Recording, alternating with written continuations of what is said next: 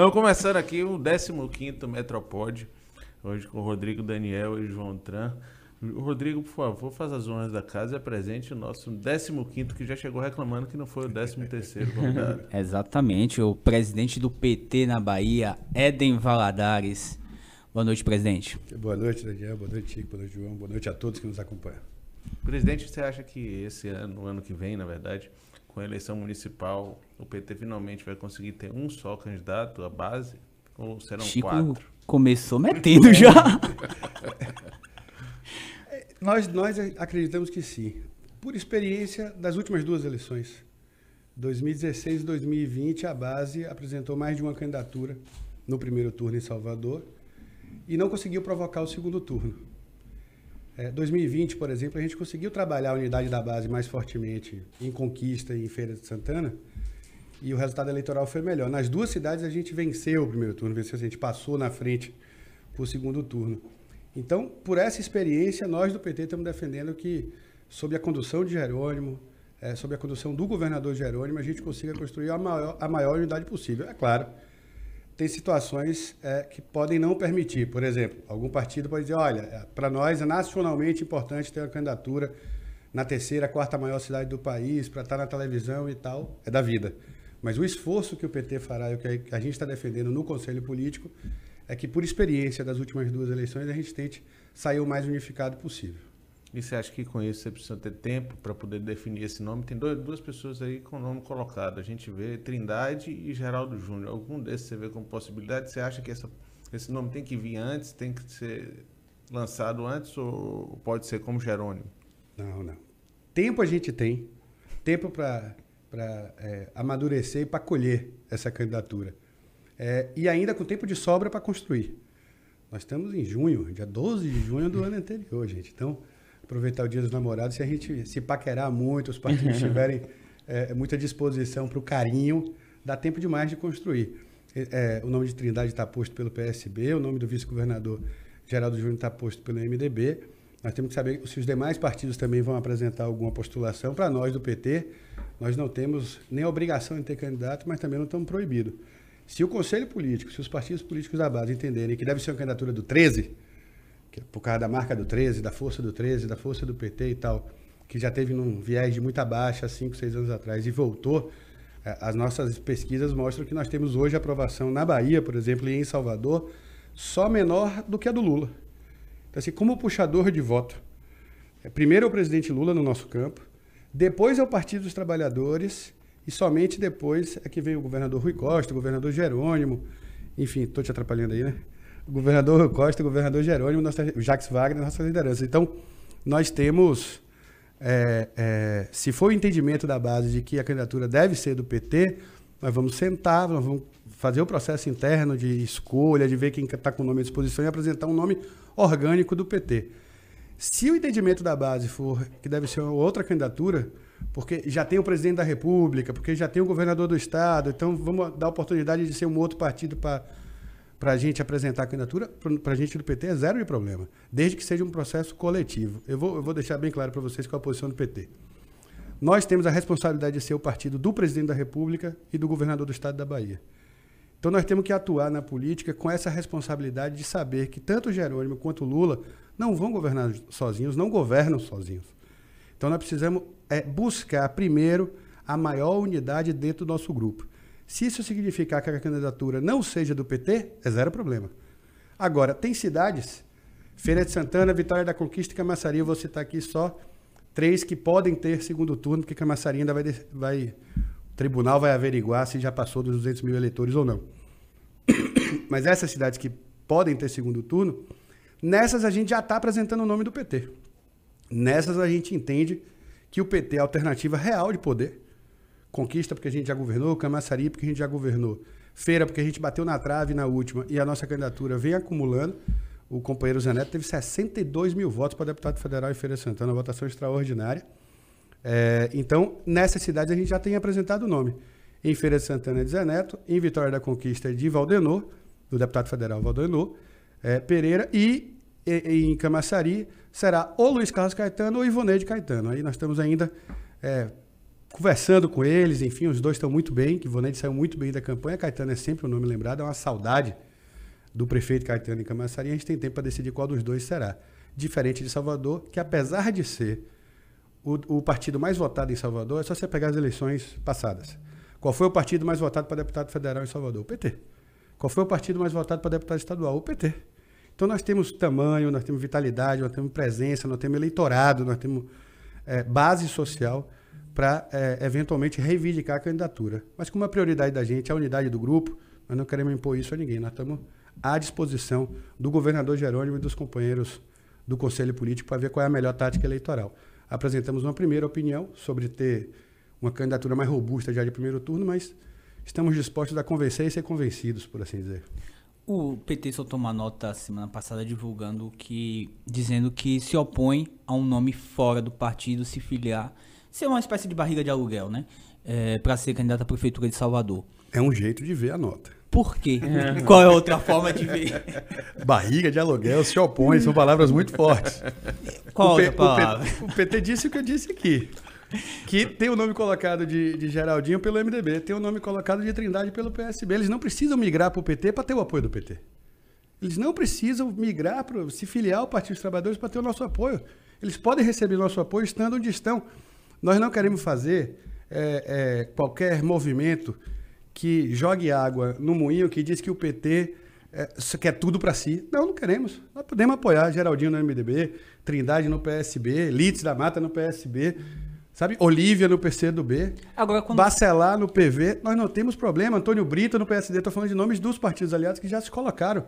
Agora, se pedirem para ser um candidato do PT, nós preferimos apresentar o um nome do PT, orgânico do PT. Sim, é zero estresse. Ao contrário, dia dos namorados, gente. Estamos aqui só de carinho quando, e amor quando, hoje. Quando aqui. fala em nome orgânico, pode ser você, o candidato a prefeito de Salvador? pode ser? Essa risada assim, quer dizer o quê? Se assim o PT quiser, é que eu não tenho fetiche. Se o PT quiser o quê? Se... Eu não tenho fetiche. Não, mas complemente a frase. Se o PT quiser. Pode ser. Pode ser? Pode ser. Mas repare, é porque essa pergunta me parece, é, e eu sempre sorrio sobre ela, porque eu nunca fui candidato a vereador, a deputado, eu não tenho fetiche de ir para urna, de, de, me eleger e tal. É, eu sempre fiz as coisas com muita dedicação do PT, mas com a mesma compreensão de, de que é tarefa de militante. Sempre, gente. Eu fui do movimento estudantil universitário, é, cheguei a diretor da Uni, é, fiz movimento de juventude, fui secretário de juventude do PT, aí fui ser coordenador de política de juventude no primeiro governo Wagner. Depois fui trabalhar no governo diretamente com o governador Wagner, ministro da Casa Civil, presidência da República. É, eu fiquei seis meses de quarentena na queda de Dilma, porque eu estava lá é, no núcleo central do governo, cumprindo tarefa no governo. Depois que nós voltamos, fui cumprir outras tarefas de militante, ou coordenando campanha, ou agora na presidência do PT. Para mim, tudo isso é tarefa. Tarefa que o PT me deu. Se o PT disser que a minha tarefa é outra, é ir para a urna, eu irei. Mas eu buscar isso, trabalhar isso, querer isso, para mim, não. É, eu sou filho de uma geração, eu digo que eu já nasci dentro do PT, porque minha mãe é petista, é, e eu nasci em dezembro de 81, então o PT já estava fundado, minha mãe já era militante. É, eu sou do, da geração dos filhos do PT. Ah. Mas essa geração dos filhos do PT viu seus pais. Então você entrou do PT por causa de sua mãe, né? Se dedicar. É, isso? é de berço. Minha de mãe é muito petista. Um nome mais orgânico que isso é impossível. É difícil. É difícil. Minha mãe foi sindicalista, petroleira, petroleira aposentada. É, o PT é, é Lá em casa a gente chama Petrobras de mamãe e o PT de papai. então, repare, é, é, é, então, é tudo muito natural, assim, é, essa coisa de, de, de, cumprir tarefa e tal, mas candidatura, não, não vou cavar, não vou buscar, não estou trabalhando para isso, não. Agora... Eu, mas eu dizia que os filhos do PT, os nossos pais, se dedicaram muito aos seus sindicatos, ao movimento social, à construção do PT e tiveram pouco tempo para conviver com seus filhos. Não estou reclamando, não, viu? Não é divã, não. Só estou dizendo que eu gostaria de ter mais tempo para dedicar aos meus, como eu tento. Eu tento muito dosar a vida de militância, de construção do PT, com a convivência com Bento, com Matias. Aproveitar, mandar um beijão para Bento, Matias, para Amanda. Ó, Dia dos Namorados, daqui a pouco eu estou aí.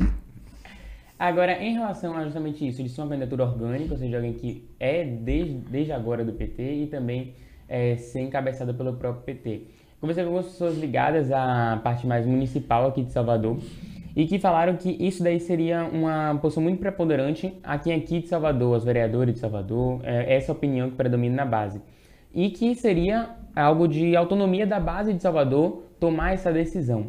Então, até que ponto, sabendo que, claro, né, ter Salvador e fazer essa capilaridade nessas eleições de 2020 é muito importante para Jerônimo Rodrigues e para a continuidade do governo petista, até que ponto existe essa autonomia de Salvador tomar essa decisão de quem vai ser o candidato em, nas próximas eleições de 2024? Aí é um jogo de equilíbrio, um jogo de, de entender é, o espírito da militância petista de Salvador, a disposição, respeitar esse sentimento, é legítimo, se, ela, se, se assim ela se apresentar, mas antes vai ter muito debate ainda. É natural. O PT, na eleição passada, o presidente Lula tinha acabado de sair da prisão, ele gravava aqueles vídeos de WhatsApp da vida e ficava dizendo: onde tiver um companheiro ou uma companheira do PT que queira ser candidato a prefeito, tem que se apresentar. Nessa brincadeira, nós do PT da Bahia tivemos 162 candidatos a prefeito. 162. Em 50 cidades ou 52, o vice também era do PT. Ou seja, era nós com nós. Era pão com pão. Porque era essa disposição do PT. O PT é um partido vocacional ao poder, um partido que nasceu para disputar o poder no Brasil, para transformar a democracia brasileira a partir dos trabalhadores. Então é natural esse sentimento, é natural essa disposição da militância. Mas insisto, nós, Salvador não é uma ilha. A eleição é municipal, mas ela está interligada não só com os municípios, mas com a lógica estadual e federal. E nós não podemos, não temos o direito de é, um partido que dirige a política baiana e essa coalizão há 17 anos de tomar decisões unilaterais. Nós somos o partido governador do Estado, o partido presidente da República. Nós temos que ter uma responsabilidade de saber que as decisões que a gente toma têm rebatimento na base de Jerônimo, na base de governo, na política estadual e nacional. Então é respeitando o sentimento da militância, mas dialogando também. Se casar, melhor ainda. Né? Se casar, essa vontade de ter candidatura é, e, e casar com o que a gente tem dialogado na base do governador, tão melhor. Mas se não, é só ter um jogo de equilíbrio. A gente não vai tomar decisão unilateral, é, mas também a gente não vai desrespeitar é, previamente ou antecipadamente qualquer sentimento da militância local. Isso vale para Salvador, mas isso vale para todas as cidades. O que nós vamos trabalhar é para o presidente Lula e o governador Jerônimo vencerem as eleições em todas as cidades da Bahia. Seja com a candidatura do PT, seja com o PT apoiando algum aliado. Mas a palavra final não é de Jerônimo. Dessa, dessa... A palavra final é do PT na sua instância municipal, sua instância estadual e nacional. O governador, o ministro Rui Costa, o senador Jacques Wagner são lideranças importantíssimas e, obviamente, a opinião deles conta muito, tem um peso muito grande no PT. Mas a palavra final é do partido, que, inclusive, nacionalmente ainda nem começou essa discussão sobre as eleições municipais. Se a gente vai ter candidatura em São Paulo ou não, se a gente vai ter candidatura no Rio de Janeiro ou não, em Salvador ou não, não são decisões que a gente toma sozinhos. É um jogo é, que tem uma responsabilidade, eu diria, é, continental, porque o sucesso do governo Lula é, certamente é base, é fundamento para que os demais governos de esquerda na América do Sul e na América Latina também continuem a resgatar o nosso continente. Estou falando aqui da Argentina, do Chile, da Colômbia, que tem enfrentado a oposição da, da ultradireita, que tem enfrentado a oposição da extrema-direita, já com gente mobilizada na rua para derrubar os governos. Porque a agenda dessa turma não é de ser contra, debater, ser convencido, perder no voto. Se eles perdem no voto, eles tentam derrubar. É mais do que a gente viu aqui no Brasil. Fechar a STF. Como é? As coisas que fica até da gente rir, mas tem que levar a sério. Mas, mas é intervenção militar constitucional. Isso não acontece desculpa. na Venezuela também, na extrema esquerda, quando a gente vê esse tipo de comportamento que você está dizendo aí? Do tipo fechar a STF é, e tal? De, de anular a votação, de ter fraude. De Nunca ter teve tanta eleição num país quanto teve na Venezuela. Até essa vitória última de Maduro, o processo, na minha opinião, era democrático. O que Chaves se submeteu de constitu constituinte, repare, ele não fechou o Congresso para mudar a Constituição. Ele chamou o povo para mudar a Constituição, duas, três vezes. Ele fez plebiscito sobre o seu próprio mandato no meio do mandato. E ele nem tinha obrigação de fazê-lo. Pós Chaves, com a, com a, a morte é, é, do presidente Chaves e a chegada de Maduro, Maduro realmente, na minha opinião, passa a governar numa situação de minoria no país. Isso aí não está longe de ser democracia. Está longe de ser democracia. Tá, não sei se ditadura no sentido clássico militarizada. Porque algum apoio popular ele tem. De alguma maneira, sabe aquela coisa no Brasil? As instituições estão funcionando. Mas se afastou do que eu entendo de ser um regime Mas é democrático, é do que eu entendo isso que queira ser o regime democrático. Mas insisto, com Chaves havia mais democracia é, do que já teve no Brasil. Aqui no Brasil, em vez de a gente submeter a, como é que as elites se comportam, na Venezuela também. Tá? As elites se comportam, não gosta do governo, tenta derrubar. Não gosta do governo, toma, toma ali o governo. É, Mas é realmente, a Venezuela se afastou do caminho da democracia. Não é importante você dizer isso porque muito se usa isso contra a esquerda de uma forma de dizer, ah, aqui se apoia, aí se apoia a ditadura, se apoia o governo. Rapaz, eu, eu, questiona. há muito tempo, há muito tempo eu não faço debate dogmático sobre as coisas. Não sei se por ter passado pelo Ministério da Defesa, pela Casa Civil da Presidência, ou pelos anos de estudo, de acúmulo de debate no PT. Mas esse debate dogmático só faz mal à democracia e à política.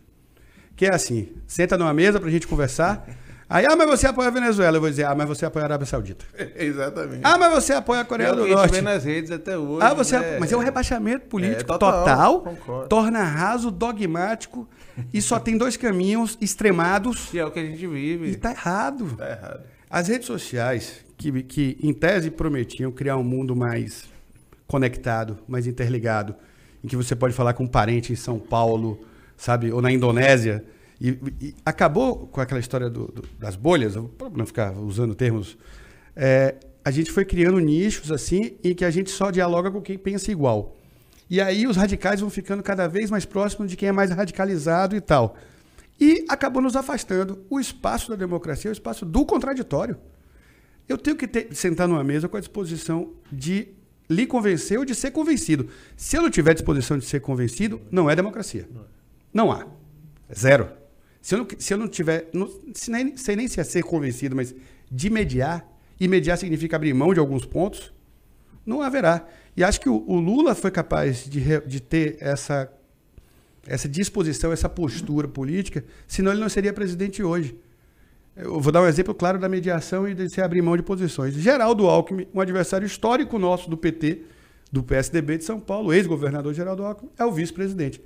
Isso é um espaço da mediação completa, da mediação grande, é, que não havia no governo anterior. Aí, só para pegar o gancho de novo, Chico, é, o erro da Venezuela não justifica o que a outra direita está fazendo, né? de, de, de, modo algum.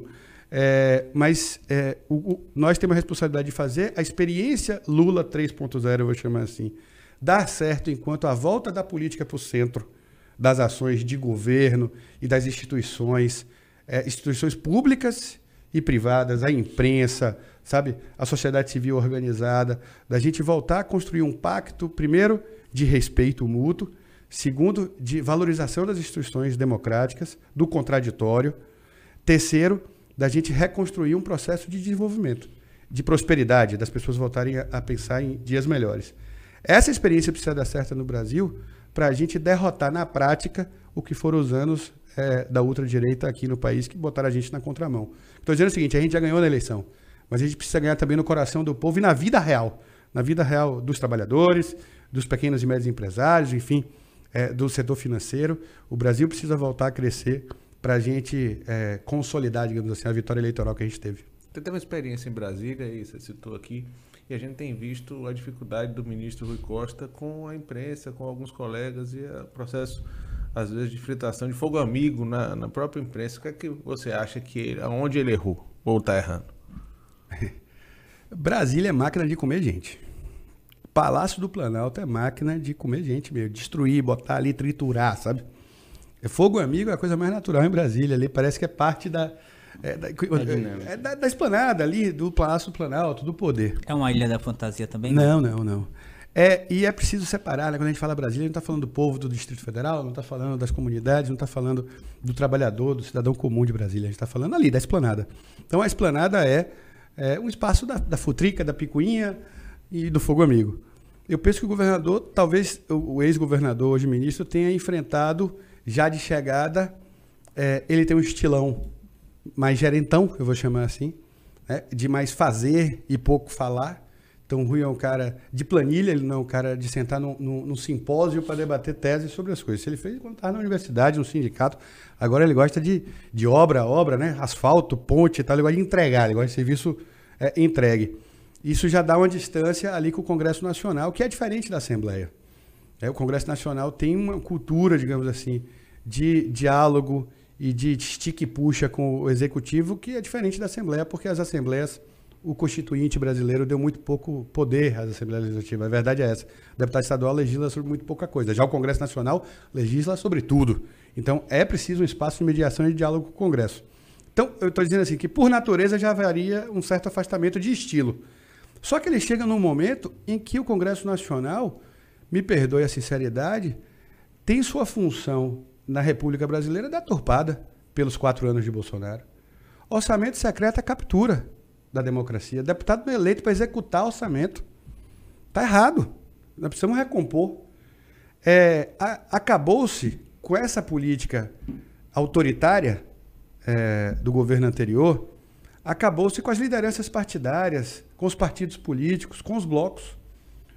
Hoje, o, o, o presidente da Câmara, Arthur Lira, é, deve influenciar a votação de 150, 140 deputados, não importando a coloração partidária deles.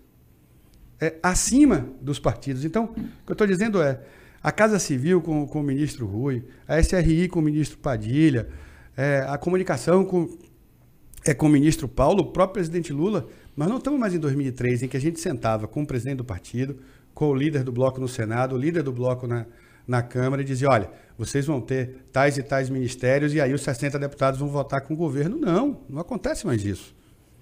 Agora os deputados falam por si quase, ou por outros interesses de organização é do lobby. É, sabe, bancada disso, bancada daquilo, bancada daquilo outro, outros interesses econômicos, comportamentais e tal. Os partidos estão muito fragilizados. Então você soma, digamos assim, o perfil de Rui e esse Congresso deturpado, aí vai dar, vai dar atrito, está dando atrito. Mas tenho certeza que ele está, é, todos no governo estão trabalhando para tentar entender essa nova realidade. Não vai conseguir governar o Brasil de 2023 com a cabeça de 2003. Como eu não consigo governar o meu partido se eu achar que a classe trabalhadora, que hoje eu tenho a honra de presidir o maior partido e talvez o maior patrimônio político da classe trabalhadora, o PT, é, na Bahia, se eu achar que a classe trabalhadora da Bahia hoje é a mesma da década de 80, quando o PT foi fundado, ou mesmo de 2006, quando o Wagner ganhou. Mudou demais o perfil do trabalhador baiano, mudou demais o perfil da classe trabalhadora e nós precisamos nos atualizar. Então, tem aí um, um, um F5 a ser dado na, na, relação institucional, na relação política do governo federal, que talvez tenha dado um, soluço na chegada, mas eles vão, vão conseguir atualizar. O PT teve uma imagem muito arranhada durante o processo da Lava Jato e você mesmo disse que isso foi recuperado, né? Mas você acha que já isso foi uma coisa superada para os petistas e é uma coisa que, com a anulação das condenações e com como se tornou juridicamente, isso foi superado? Eu não sei se superado é o termo, porque é um capítulo importante da história política brasileira. Para o bem e para o mal. Tanto para o PT quanto para a democracia no Brasil. É, eu diria que a minha militância, a militância do PT, carrega muita mágoa ainda de todos os processos. Não era fácil. Não era fácil você ir, experimentar botar uma camisa do PT e pegar um buzu na lapa. Sabe? Era pior do que o Bahia na Série C. Você Lucas. se recusou Era pior do que eu. Nunca. Sabe, não. Nossa, eu? Não, não perguntando, né? Com medo de ser. De jeito nenhum. Eu me recusei a algumas discussões que poderiam desencadear em violência desnecessárias. Então, para usar um termo, um, um evento que aconteceu Mas na você Lapa. Saía na Lapa com na Lapa, Eu era secretário de juventude do PT. Então, é, eu, nunca, eu nunca tive o menor é, abalo sobre o meu orgulho de ser petista. Zero. Zero, zero, zero. Ao contrário, e eu, tinha, e, eu tinha, e eu tinha certeza que o pêndulo voltaria. Sabe? Eu, eu tinha certeza de que a gente. É, é, talvez por ter a formação política que eu tive, não só em casa com minha mãe, mas eu tive muita sorte na vida, porque é, minha escola de política foi Zezé Ribeiro e minha faculdade foi Jacques Wagner. Então, isso nos dá mais firmeza sobre o nosso papel na história e sobre como as coisas no Brasil são cíclicas também. Mas é, só lhe contar o caso da Lapa. Eu estava na Lapa com um fone de ouvido e na filinha ali para pegar o buzu. Aí o ônibus parou, um ônibus parou, um cara abriu a janela. Eu estava ouvindo esses podcasts, estava ouvindo o Metropod. E aí. e o cara começou a gritar comigo, só que eu não estava ouvindo, porque eu estava com o fone. Então eu só via a seguinte cena: o cara. Eu digo, gente, o que, que ele está falando? Aí quando eu tirei o fone, ele estava ladrão, presidiário, vagabundo, não sei como eu estava com a camisa do PT de Lula. Tava com a camisa de Lula. Essa briga eu não comprei. Eu pus o fone de volta e continuei na fila. Porque eu não ia convencê-lo. Ele podia descer do ônibus, eu subi no ônibus e ia vir de fato, ninguém ia ganhar nada com isso. É, é, quando a, a, resposta ao ódio se transformava em mais ódio ou em violência e mais violência, eu, hum, a maioria das vezes eu não topei. E olha que eu morei em Brasília. Aí você precisava ver, eu queria ir pra rua com o boné do PT em Brasília. No auge do golpe ali. E admito que uma parcela da sociedade foi levada a esse comportamento mais agressivo contra o PT é, pelo pelo show que foi montado.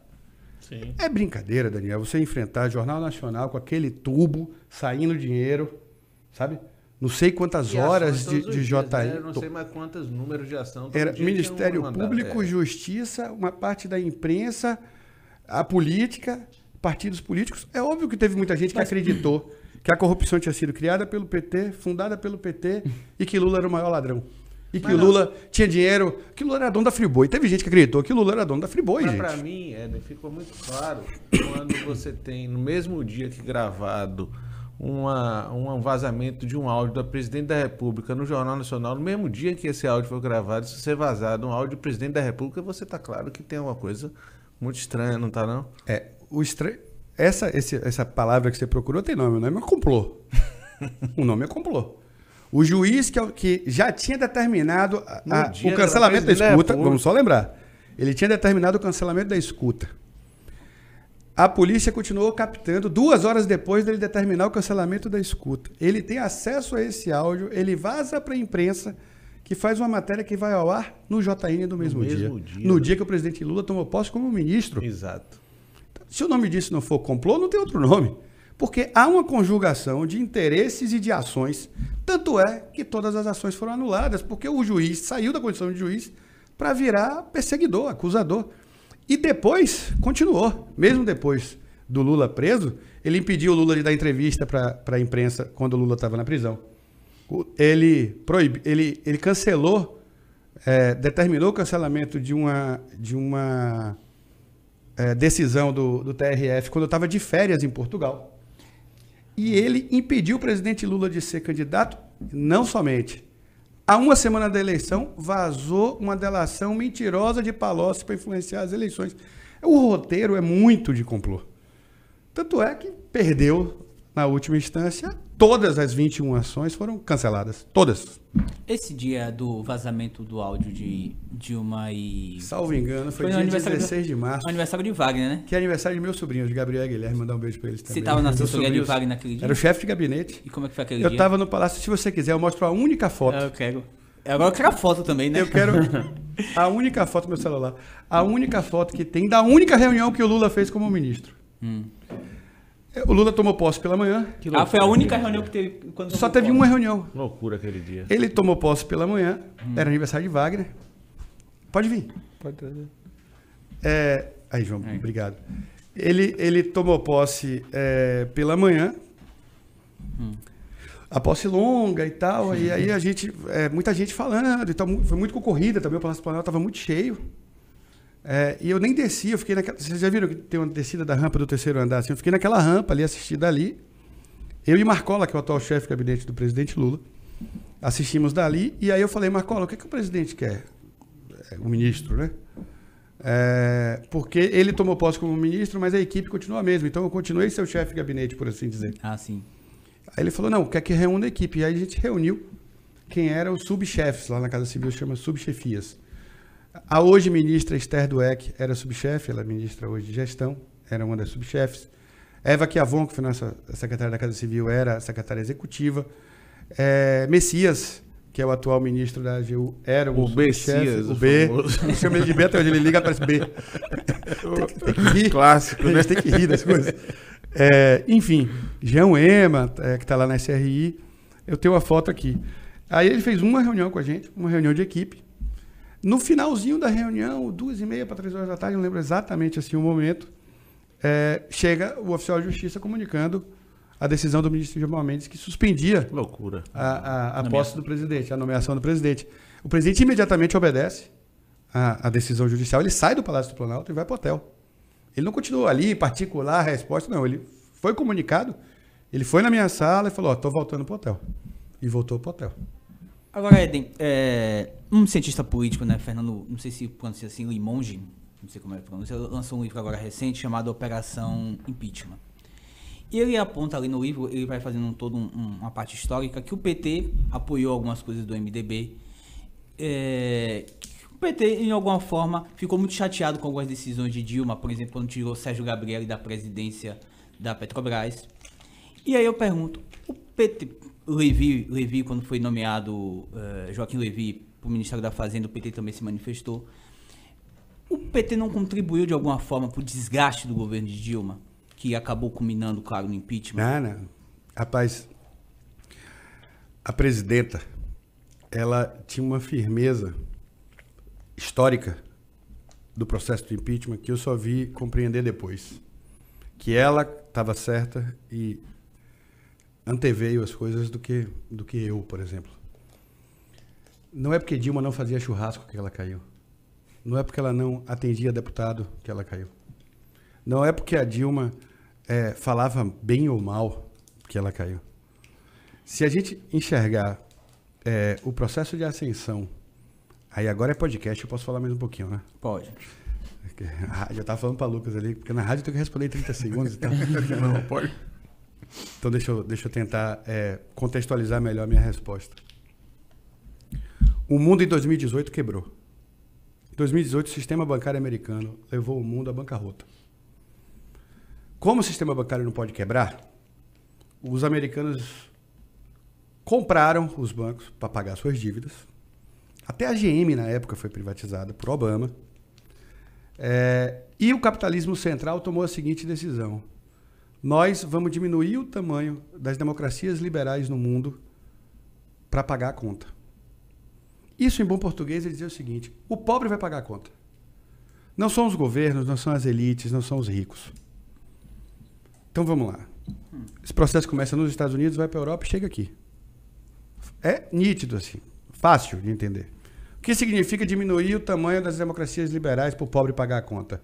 O estado de bem-estar social que a gente consagrou no pós-guerra, esse que dá seguridade ao cidadão, esse que dá aposentadoria, esse que dá saúde, educação pública gratuita, ele não serve mais.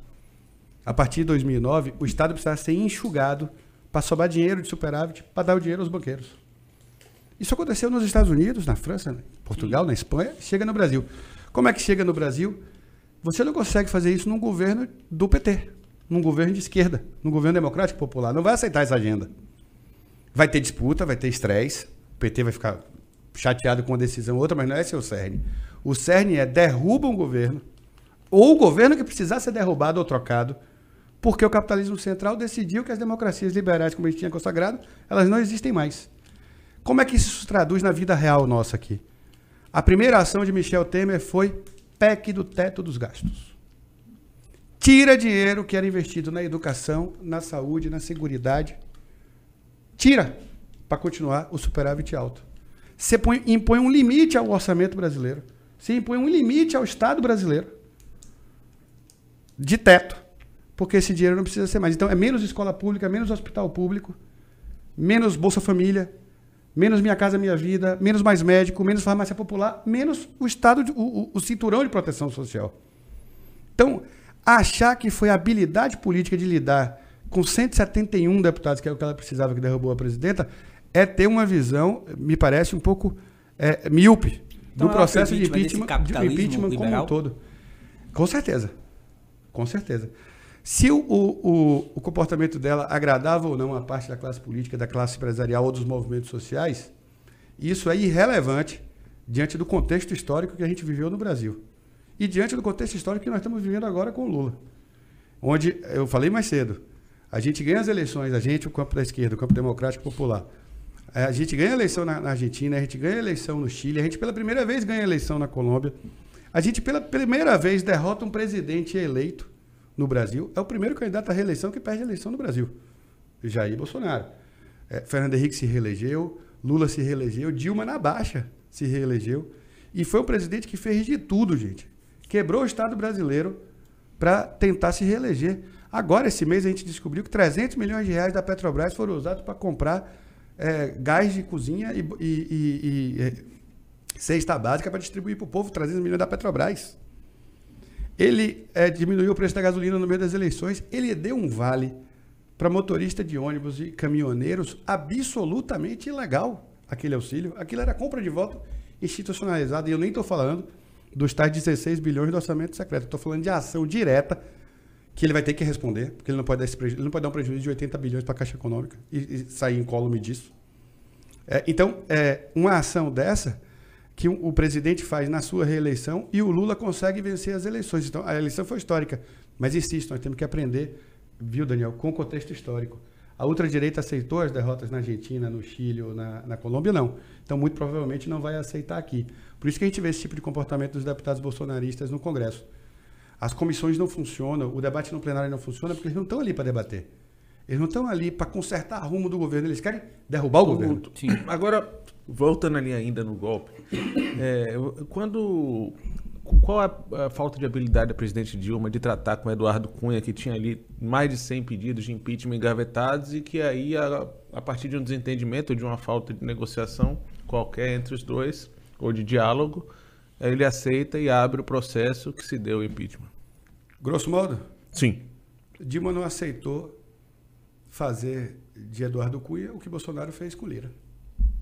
De entregar o orçamento e entregar o governo de ser um primeiro-ministro de fato, sem ser de direito.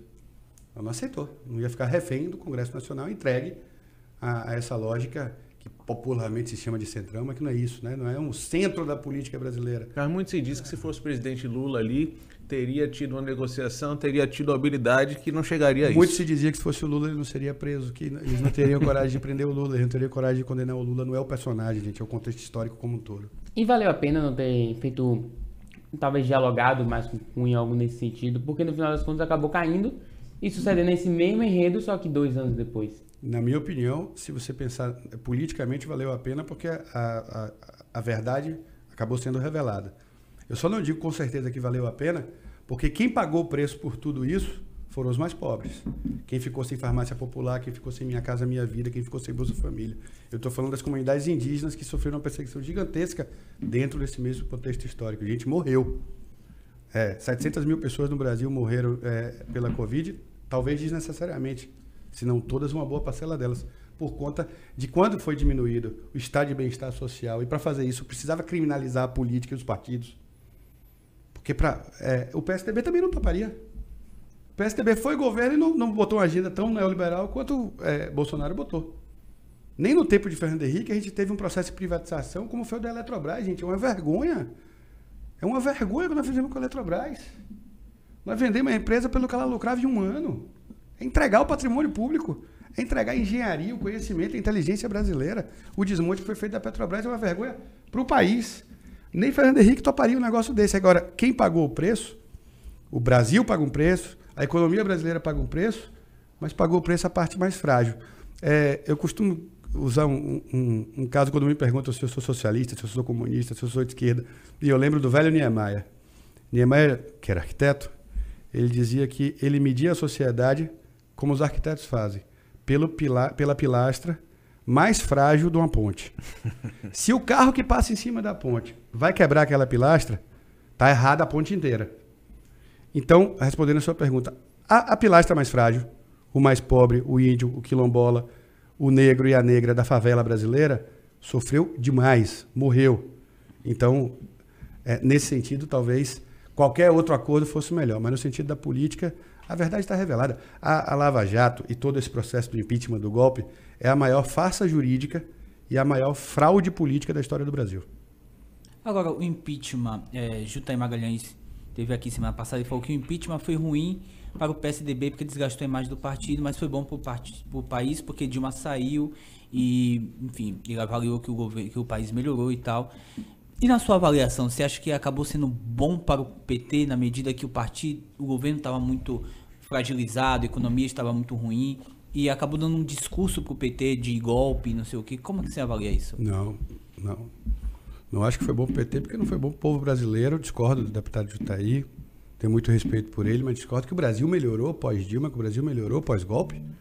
Acho que o Brasil passou talvez os piores quatro anos desse século, e olhe lá, se não for do século passado também, é que teve uma ditadura, algumas ditaduras no meio do caminho.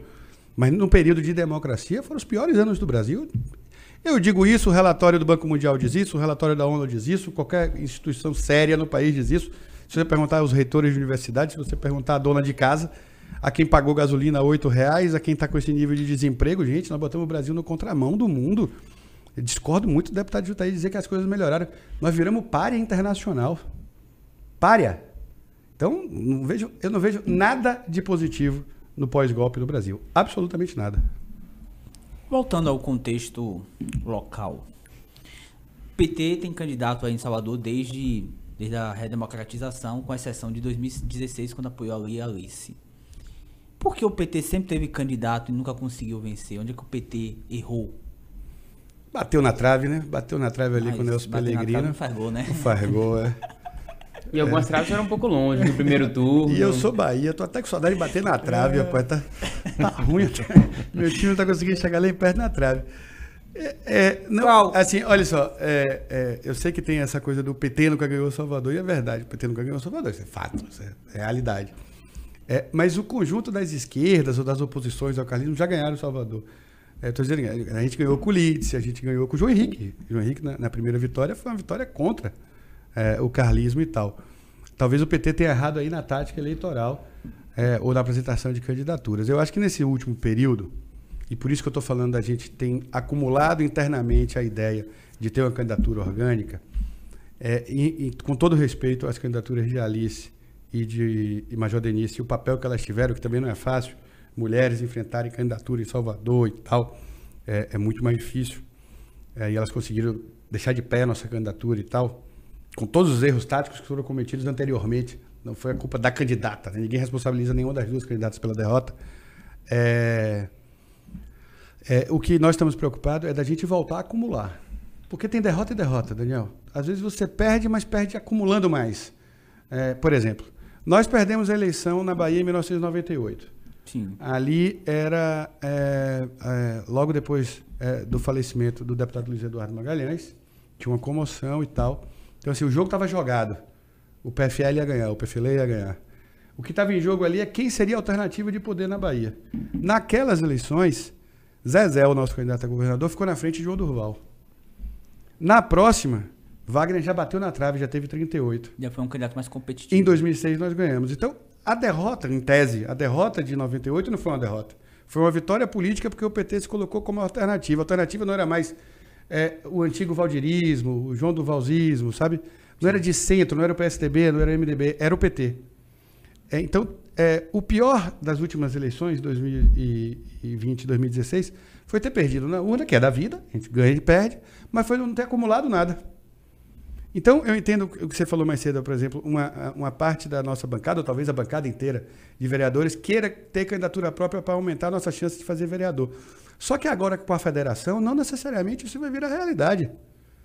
Nós tivemos agora na federação a candidatura do Lula bombando, a candidatura é, de Jerônimo bombando, as duas venceram e o PT fez menos deputado federal, menos deputado estadual na Bahia. Então, tem uma, uma sintonia a ser feita, uma tática mais fina eleitoral, que não necessariamente depende de ter candidatura ou não para eleger vereador. Mas lhe dizendo, por isso que a gente fala da, de, de, hoje a gente debate muito internamente de ter candidatura orgânica para acumular. As últimas, talvez, duas maiores lideranças do PT em Salvador tenham sido Walter Pinheiro, que nem do PT é mais, e Nelson Pellegrino, que nem do PT é mais, porque agora é conselheiro. Depois que Nelson, depois que Nelsinho e Pinheiro saíram de cena, quem foi que a gente colocou em evidência? Quem foi que a gente foi preparando? Quem foi que a gente foi acumulando? Talvez esse seja o erro central. Perder a eleição é da vida. E eu até gosto, digamos Não assim. preparar alguém, né? Se for entre, ganhar a Prefeitura de Salvador e ganhar o governo do Estado e a presidência, eu prefiro ganhar, deixar do jeito que está. Hum. Mas é, é, claro que eu gostaria de ganhar Salvador, que o PT gostaria de ganhar Salvador, mas o pior não é não ganhar. O pior é não ganhar e não acumular. Isso é que é o pior. Mas assim, eu não entendi. É, não ter preparado nomes naturais, é isso o erro? É ter sido é, táticas eleitorais de improviso. Mas deu certo com o Jerônimo. É. Montada no final. A tática eleitoral não foi de improviso. Ah, mas mas, escolha do nome mas foi- o nome de Jerônimo nome, aparece sim. ali. A tática, não. A tática, claro que não. A tática porque já vencedora- era- a tática já era vencedora- vencedora desde 2006. Não, mas a tática vencedora, na minha opinião, tá? Ah, é a de Wagner ao abrir mão da candidatura e dizer nós precisamos apresentar o novo. Não será a semi-neta a novidade dessa campanha. Ele é o velho, ele é o retrógrado, ele é o antigo que quer voltar. Nós temos que apresentar um nome novo do PT e do nosso campo, porque o nosso é o projeto, é o coletivo, é o Lula, é a novidade, e não o lá de lá. Essa é a tática eleitoral vencedora das eleições. Tinha Jerônimo, tinha Moema, tinha Caetano, Mas não foi só a escolha do nome. É claro que a escolha do nome tem um papel foi seu nome é fundamental. orgânico, né? Seu nome é orgânico do PT. O nome do PT. Que era a tese de Otto, por exemplo. Tinha que ser uma candidatura do 13 e orgânica do PT. Otto dizia isso. É? Publicamente, não sei, não lembro da época, mas internamente dizia: bicho, tem que ser uma candidatura do 13. Para a gente vincular nacionalmente e ter de saída compactada toda a mística, eu vou chamar assim, e todos os signos que isso tem, carrega. Como é o símbolo político hoje do Brasil? A estrela do PT e o 13. Então ali já diz muita coisa que você não precisa gastar tempo de propaganda, programa eleitoral, para apresentar a tese. A tese está ali. Então, é, é claro que o nome do Jerônimo, Chico, foi fundamental, porque ele foi muito leve, cara. A gente ajudou com sorrisos, mas sorridente. é, é, é- é- é solícito, é, é carinhoso, acolhedor, disponível, vontade, né?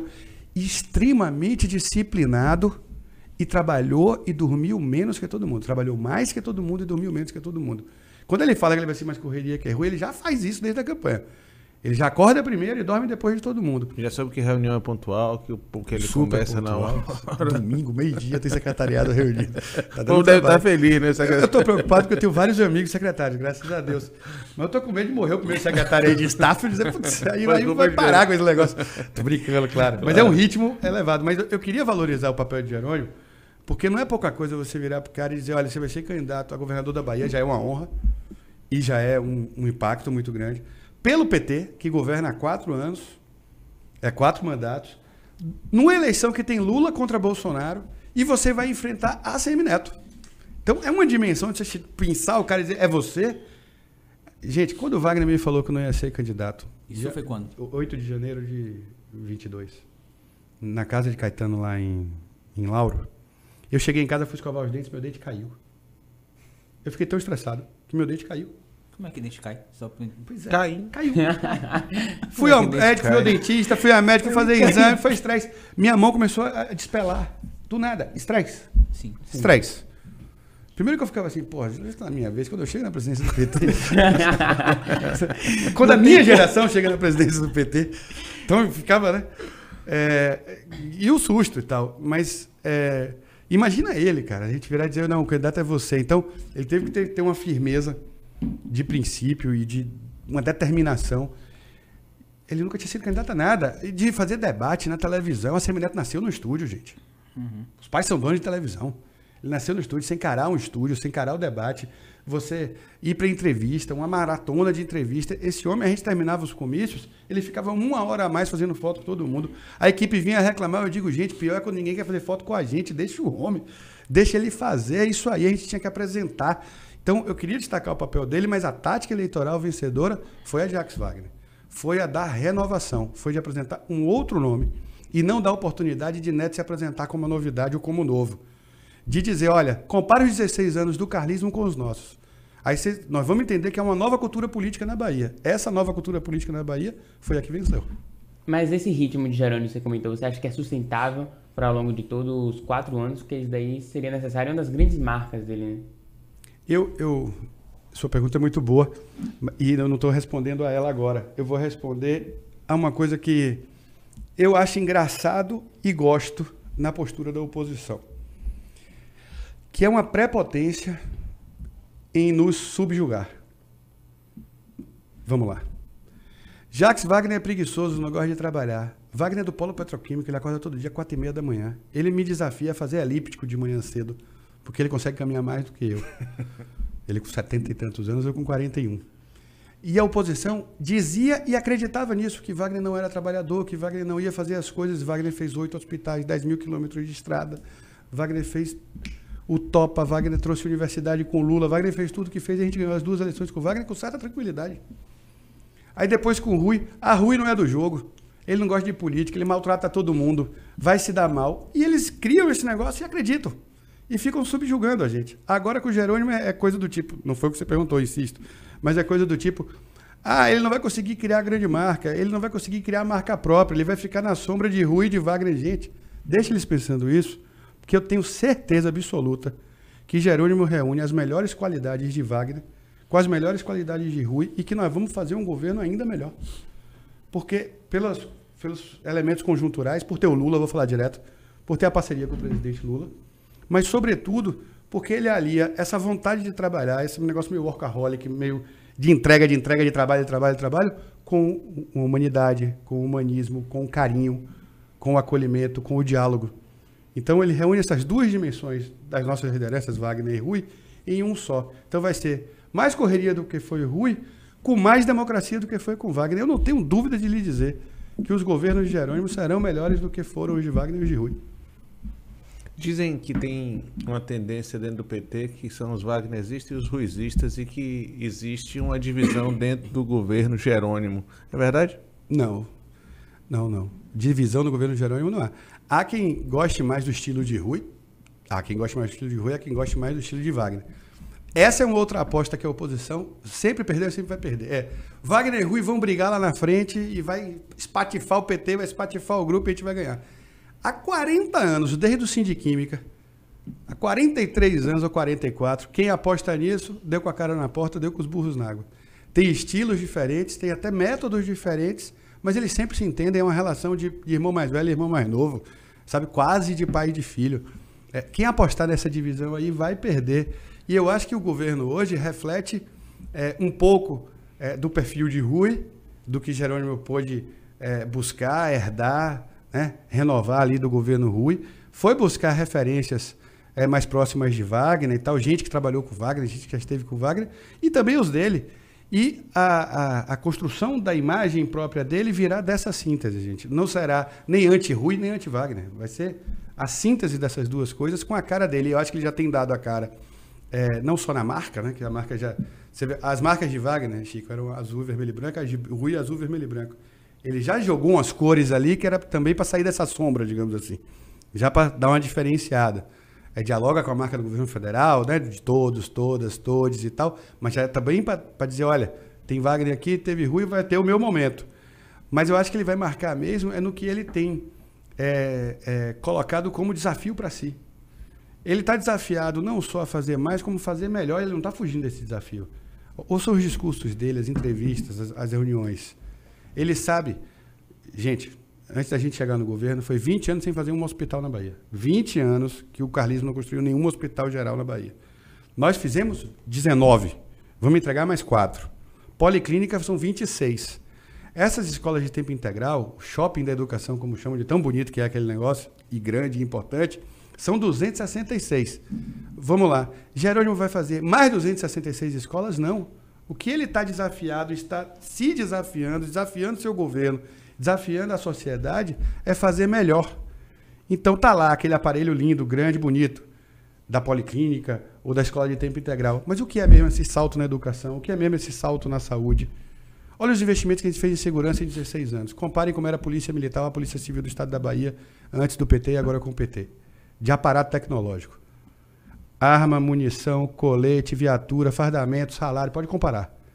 Mas o salto na segurança veio do tamanho que foi o investimento na infraestrutura? Não. E ele está desafiado, sabe disso, não foge e está nos desafiando. Então, nós temos que desafiar a ter uma educação melhor, educação pública na Bahia melhor, uma saúde melhor, uma segurança melhor e para todas as outras áreas. E ainda tem uma pitada muito pessoal dele, que é não fugir das origens é a cabeça continuar pensando onde o pé pensa e falar da fome. E aí tem uma frase dele que é muito forte, quando ele diz que não há de se falar em felicidade plena enquanto algum baiano ou baiana passa fome. Isso é muito importante porque acho que revela o caráter pessoal dele, sabe? Do ser humano, Jerônimo. E, e da, da, solidariedade dele com o povo da Bahia, de quem veio da roça, de quem nasceu na beira do Rio de Contas. Então, é isso aí, essa coisa do interior, do filho do vaqueiro, da costureira. Isso você tinha em Wagner? Não tinha, você tinha em Rui? Não tinha. Então já é uma pitada ali é, de Jerônimo que eu acho que a gente vai aprendendo a decifrar e ele também a nos contar é, esse, novo, esse novo momento que ele está trazendo para o nosso Estado. Você comentou um pouco dessa relação né, da federação, da importância de ter um candidato e quando você sai em federação, né, é, especificamente na Câmara de Vereadores, você tem que diminuir um pouco do seu limite de candidatos a vereadores que você pode colocar. Né? Um erro, né? Da legislação ou de, que, ou, ou de quem, é, como é que diz, regulamentou a federação. Porque eu não sei se foi especificamente a Câmara ou se foi o TSE que errou nisso, mas para quem está em casa nos acompanhando. Antes, quando tinha coligação, você podia ter 150% do número de candidatos de uma Câmara. Então, É, se a Câmara tem 10, você podia ter 15 candidatos. A federação agora pode ter 100% mais um. Então, antes, PT, PCdoB e PV, se fizessem uma coligação, teriam 15 candidatos numa Cada cidade um. com 10 vereadores. Agora, os três juntos tem que ter 11. Que isso É, gera umas brigas errado, internas muito grandes, assim, né, Difícil. nesse sentido. Desafiados Então, demais. Tem lugar muito difícil. Tem lugar que a gente tem metade da Câmara, a federação. Eu estou dizendo que é difícil é o seguinte: se você já tem metade da Câmara com mandato, você precisa preencher a outra metade. Qual a expectativa de quem vai ser candidato de se eleger? Porque já tem metade ali já de vereador eleito. É difícil você montar a chapa, tá? Eu acho que tinha que ter ajuste na legislação, não sei se vai dar tempo, porque ela tem que ser feita até outubro para valer Sim. para as eleições, com relação ao número de candidatos. É, mas a federação em si cumpriu um papel histórico.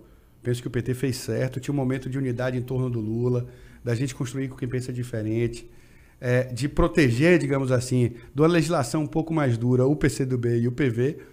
Mas a gente está desafiado demais. A federação, se eu fosse lhe dizer qual é o saldo para o PT da Bahia, ela não foi positiva. É, o PT, insisto, foi o partido mais votado para deputado federal na Bahia. Foi o partido mais votado para deputado estadual na Bahia. E mesmo assim a gente perdeu cadeira. Perdeu cadeira de deputado estadual e deputado federal. Por conta da federação. Talvez tenha sido um preço um pouco alto para o PT, talvez sim. E a gente tem que trabalhar para ajustar isso agora nos 417 municípios Agora, da Bahia. O, o grupo tem focado nas principais cidades da Bahia. Não, Né? não, não, não. Pelo Não, menos é o que o governo tá quer, quer ganhar a eleição nas principais cidades. não. não. E É, Eu pergunto porque é o seguinte, assim, o grupo percebeu em algum momento que falhou deixando a oposição crescer, porque Jerônimo perdeu nas principais cidades, Salvador, Feira de Santana, Conquista. Uhum. E isso né, pode ameaçar o projeto em algum momento do grupo. É, eu, desculpe ter interrompido, Tá. É, mas é, é o que é diferente. A gente separa em dois blocos, mas um não é mais prioritário que o outro. É porque tem um jeito de fazer campanha nas cidades grandes e tem um outro jeito de se fazer campanha nas cidades pequenas. A separação dos blocos é só por conta da cultura política. Porque em eleitorado nem é tanta diferença. As 50 maiores cidades da Bahia reúnem quase 60% do eleitorado. Mas você não vai focar só em 60% do eleitorado. Você não vai abrir mão de 40%. É, é que tem um jeito de organizar a campanha nas grandes e outro nas pequenas. E tem um resultado eleitoral diferenciado. Nas últimas eleições, é, a gente não deixou eles ganharem, né? Nós perdemos a eleição. Jerônimo perdeu a eleição é, nos grandes centros. E aí eu acho que tem um desafio para o governo e tem um desafio para nós do PT. Desafio para o governo talvez seja entender que as intervenções do governo do estado nessas cidades grandes são grandes intervenções, mas que talvez tenham sido pouco capitalizadas politicamente. Ilhéus, Ponte do Pontal, Hospital Novo, Maternidade. De quem são essas obras? É de todo mundo. Não ficou ali a marca que foi o PT que fez. Não ficou ali a marca que foi esse grupo político que fez. Então talvez tenha esse exercício. Tem o exercício, é, talvez, da política também. É, de quando a gente constrói um hospital desse, uma obra desse tamanho, uma escola como a escola de tempo integral, como a comunidade entende, como os operadores da política local, vereadores, candidatos a vereador, participam e se sentem co-signatários disso para também defender como os seus. O que eu estou dizendo é dividir o poder né? e dividir a boa notícia. É, talvez ali tenha um desafio para o governo, mas tem um desafio para o PT. Tem um desafio para o PT com a comunidade evangélica. Você não vai encontrar nenhum documento do PT que fale uma risca mal da comunidade evangélica no Brasil. Mas tem algo errado na nossa comunicação e na nossa postura que nos afastou desse segmento da sociedade brasileira. Não estou sendo inocente. É claro que há uma, uma, ação política de um determinado grupo político de direita para é, radicalizar conosco. Mas nós também temos que fazer nosso meia-culpa. Essa, essa comunidade já foi acusada de ser petista 15 anos atrás, de ser lulista. Então, onde é que a gente se afastou? E o que é que nós temos que fazer para nos reaproximarmos? Nós temos que entender isso. Eu tenho algumas, algumas dicas, algumas, algum sentimento, algum feeling. Não dá, por exemplo, para o PT, ou para qualquer liderança do PT, tratar uma igreja, uma comunidade evangélica, toda ela, a assembleia inteira, pela figura do pastor. Pelo, se ele é um mercador da fé, se ele é alguém enviesado de direita, se tem interesse político eleitoral, você não pode tratar o fiel a partir da cabeça do pastor. Nós estamos falando de milhões e milhões de brasileiros inteligentes capazes de formar sua própria opinião. O PT tem que ser humilde de dialogar com a Assembleia, de dialogar com o fiel, esquecer um pouco os pastores e voltar a ter humildade para dialogar com a turma, como eu acho que a gente tem que fazer autocrítica sobre pequenos e médios empresários. Não, a- o PT, gente, é, é, vocês são da comunicação entendem mais disso do que eu, mas como todo ano eu estou por aqui, metendo o bedelho nas campanhas, o PT não pode falar em nós somos favoráveis a taxar grandes fortunas. Sabe por quê? Porque um bancário do Banco do Brasil que trabalhou 30 anos, se aposentou, financiou o apartamento lá pela Previ, passou 30 anos pagando o apartamento dele, e hoje o apartamento dele, em Brotas, vale 800 mil reais, mas ele passou 30 anos pagando, ele acha que nós estamos falando da herança dele. Que ele não vai poder deixar o apartamento dele para o filho. Ou para a filha. Não é. O PT tem que falar, nós somos favoráveis a taxar quem ganha bilhão. Pronto. É. Bilhão. Quem tem mais de bilhão de renda, nós queremos taxar e dividir com os pobres. Mas não é a mesma coisa quando o PT fala Mas do quando fala fiscal, que é um nome difícil e que as pessoas... não- Arcabouço fiscal, Chico. Arcabouço fiscal. Eu vou guardar o nome, o nome do santo, mas vou contar o milagre. Uma, uma amiga minha virou para mim e falou: Ed, você gosta muito de política, né? Eu falei: gosto. Por quê? Pô, você passa o dia inteiro aí só lendo o jornal, assistindo o jornal, vendo na internet o jornal. É o dia inteiro para calabouço fiscal, calabouço fiscal, é calabouço. É, claro. Todo mundo Entendeu a comunicação isso. do governo? Óbvio. A comunicação. É, esse- aí eu quero te falar sobre empresário. É, não dá para uma dona de salão de beleza ou um dono de mercadinho se achar empresário inimigo do PT. É, O cara que está com a barriga no balcão, como a gente diz, é mais trabalhador do que muito trabalhador, gente. Ele está fazendo dinheiro ali todo dia. A dona do salão está fazendo dinheiro todo dia. A gente está falando do mercado financeiro, a gente está falando de quem ganha bilhão na Bolsa de Valores em Tóquio à meia-noite e até Los Angeles na outra meia-noite. Não estou falando de quem opera o mercado no Brasil. Não estou falando de seu Zé e Dona Maria. O Partido dos Trabalhadores é o Partido dos Trabalhadores, dos pequenos e dos médios empresários, esse povo que produz. Eu estou falando de quem vive de renda. E vou insistir, não é a renda do apartamento alugado. Ah, porque eu herdei de minha avó, botei para alugar um apartamento na- no Vitória Center. Deixa, não é de você que nós estamos falando. Não é de profissional liberal, não é de servidor público, não é de médico, não é de advogado, gente. Tem que falar bilhão, sabe? Na hora que fala bilhão, é dono do Itaú, gente. Alguém aqui é dono do Itaú? Não, então não é vocês, sabe? Então tem uns erros de comunicação, de linguagem, de estética, que nós nas cidades grandes temos que fazer um, uma autocrítica do PT, com a comunidade evangélica, com os, os pequenos e médios empresários. traduzir. Com os formadores de opinião da Claro. cultura, da universidade e da educação, é um afastamento óbvio do PT com a universidade de formar massa crítica. Ah, nós temos que nos reaproximar. E a gente só vai fazer se tiver humildade para admitir. Porque às vezes a gente chega de muito nariz em pé também. Ah, vocês estão longe. Vocês estão longe? Tem que ver o que a gente fez para expulsar ou para afastar. Tem que acolher de novo. E aí só faz abrindo o PT. O PT Mano Brown fez um discurso muito marcante. contundente, momento, contundente. e é perfeito. né? Contundente. Eu, eu vou insistir no meu exemplo. Eu falei aqui que sou filho do PT, que minha mãe é petroleira.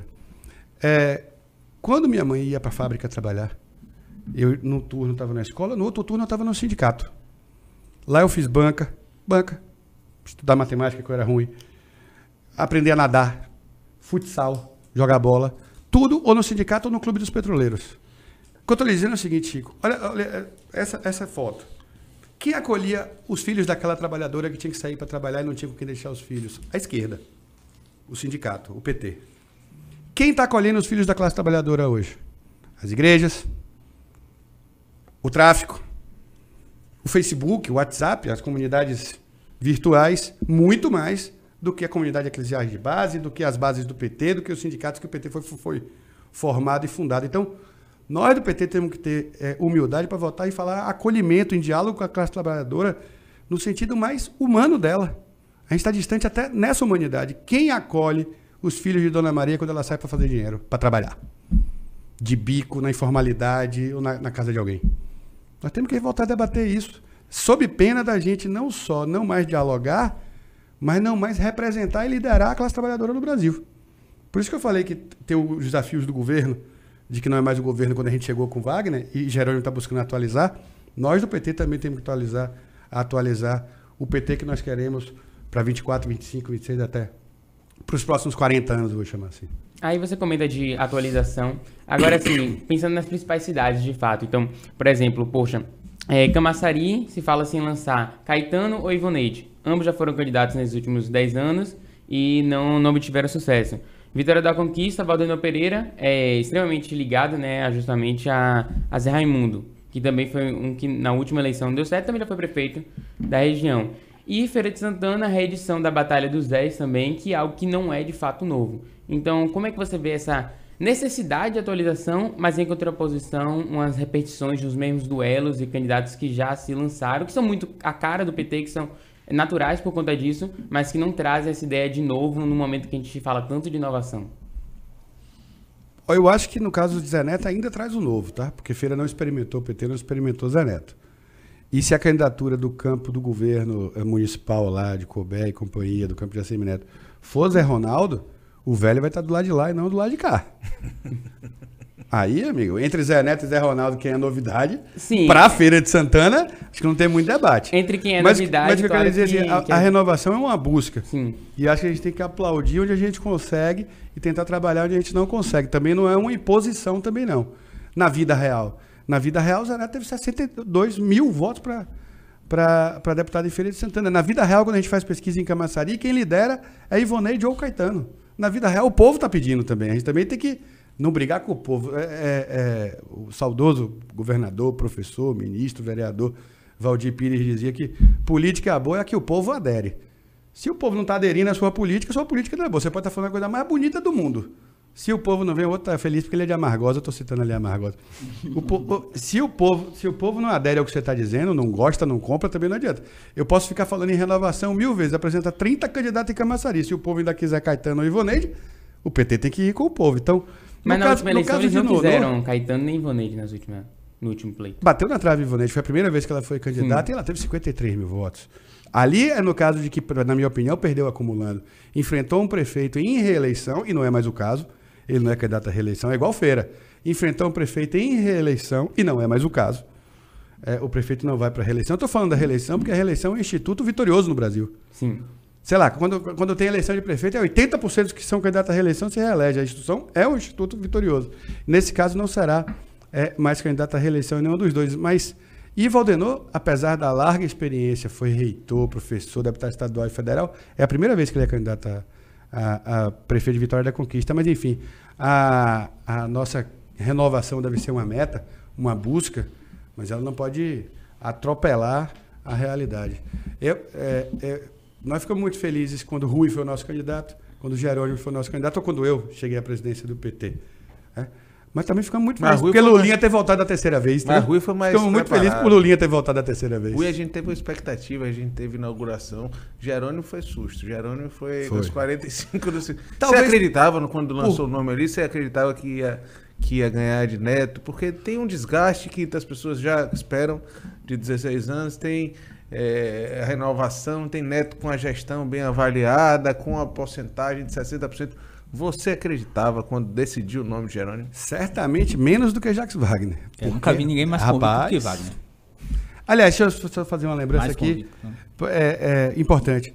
Otto também não titubeou hora nenhuma. Otto Alencar. Sabe, a gente no avião, ali, os três, deu virar e falar assim, gente, e aí, fala a verdade aí. O Wagner não, deu, vai, vai ganhar. Otto deu uma entrevista ganhar, aqui bicho. dizendo que ele tava preocupado, que no interior ele só via 13, 13, 13 e ninguém falava do 555 dele. Ele tava preocupado já. Mas você acreditou? Eu acreditei na tese. E a gente tinha pesquisa. A gente acreditava na tese. é, e por isso, internamente, inclusive, a escolha de Jerônimo foi é, é, consagrada. Porque não tinha passado. Era importante não ter. É, é, nada contra Moema, nada contra Caetano. Aliás, são meus amigos, eu gosto muito deles. Mas foi importante não ter passado. Era Não, é, sabe, era zero, zero bala. É, é, mas você falou do desgaste. Eu, eu penso que o desgaste não pegou como pegou nos 16 anos deles, por causa da tal da nova cultura política, repare. Os 16 anos anteriores, teve Antônio Carlos, teve César Borges, teve Paulo Souto, teve, teve, eh, teve Otto Alencar, governador, durante um período. Só que, nesses 16 anos, havia sempre a eminência da mesma figura sobre todo mundo, que era o senador Antônio Carlos. Então, foram 16 anos contínuos da mesma liderança. O nosso teve oito anos de Wagner e teve outro ciclo com o Rui. Que inclusive chegou a Lula, incomodar. né, presidente? que, inclusive chegou a incomodar. Não, é pare. É porque Lula a gente só não teve na urna uma vez. Nas outras sempre teve. Mas essa agora dá uma ajuda também, não dá não? Mas sempre. Que era o outro erro correr da nacionalização. Inclusive, a CM Neto disse aqui que perdeu para Lula. Corre- Isso aí é de novo a prepotência dele, mas eu, eu evito comentar. Tô evitando comentar CM Neto, que parece que ele não vai me chamar para aniversário dele. Olha, eu quero agradecer demais, Ed. A gente, dia dos namorados, você se brigar com sua namorada para estar aqui com a a gente. esposa amou a imprensa baiana, tá vendo?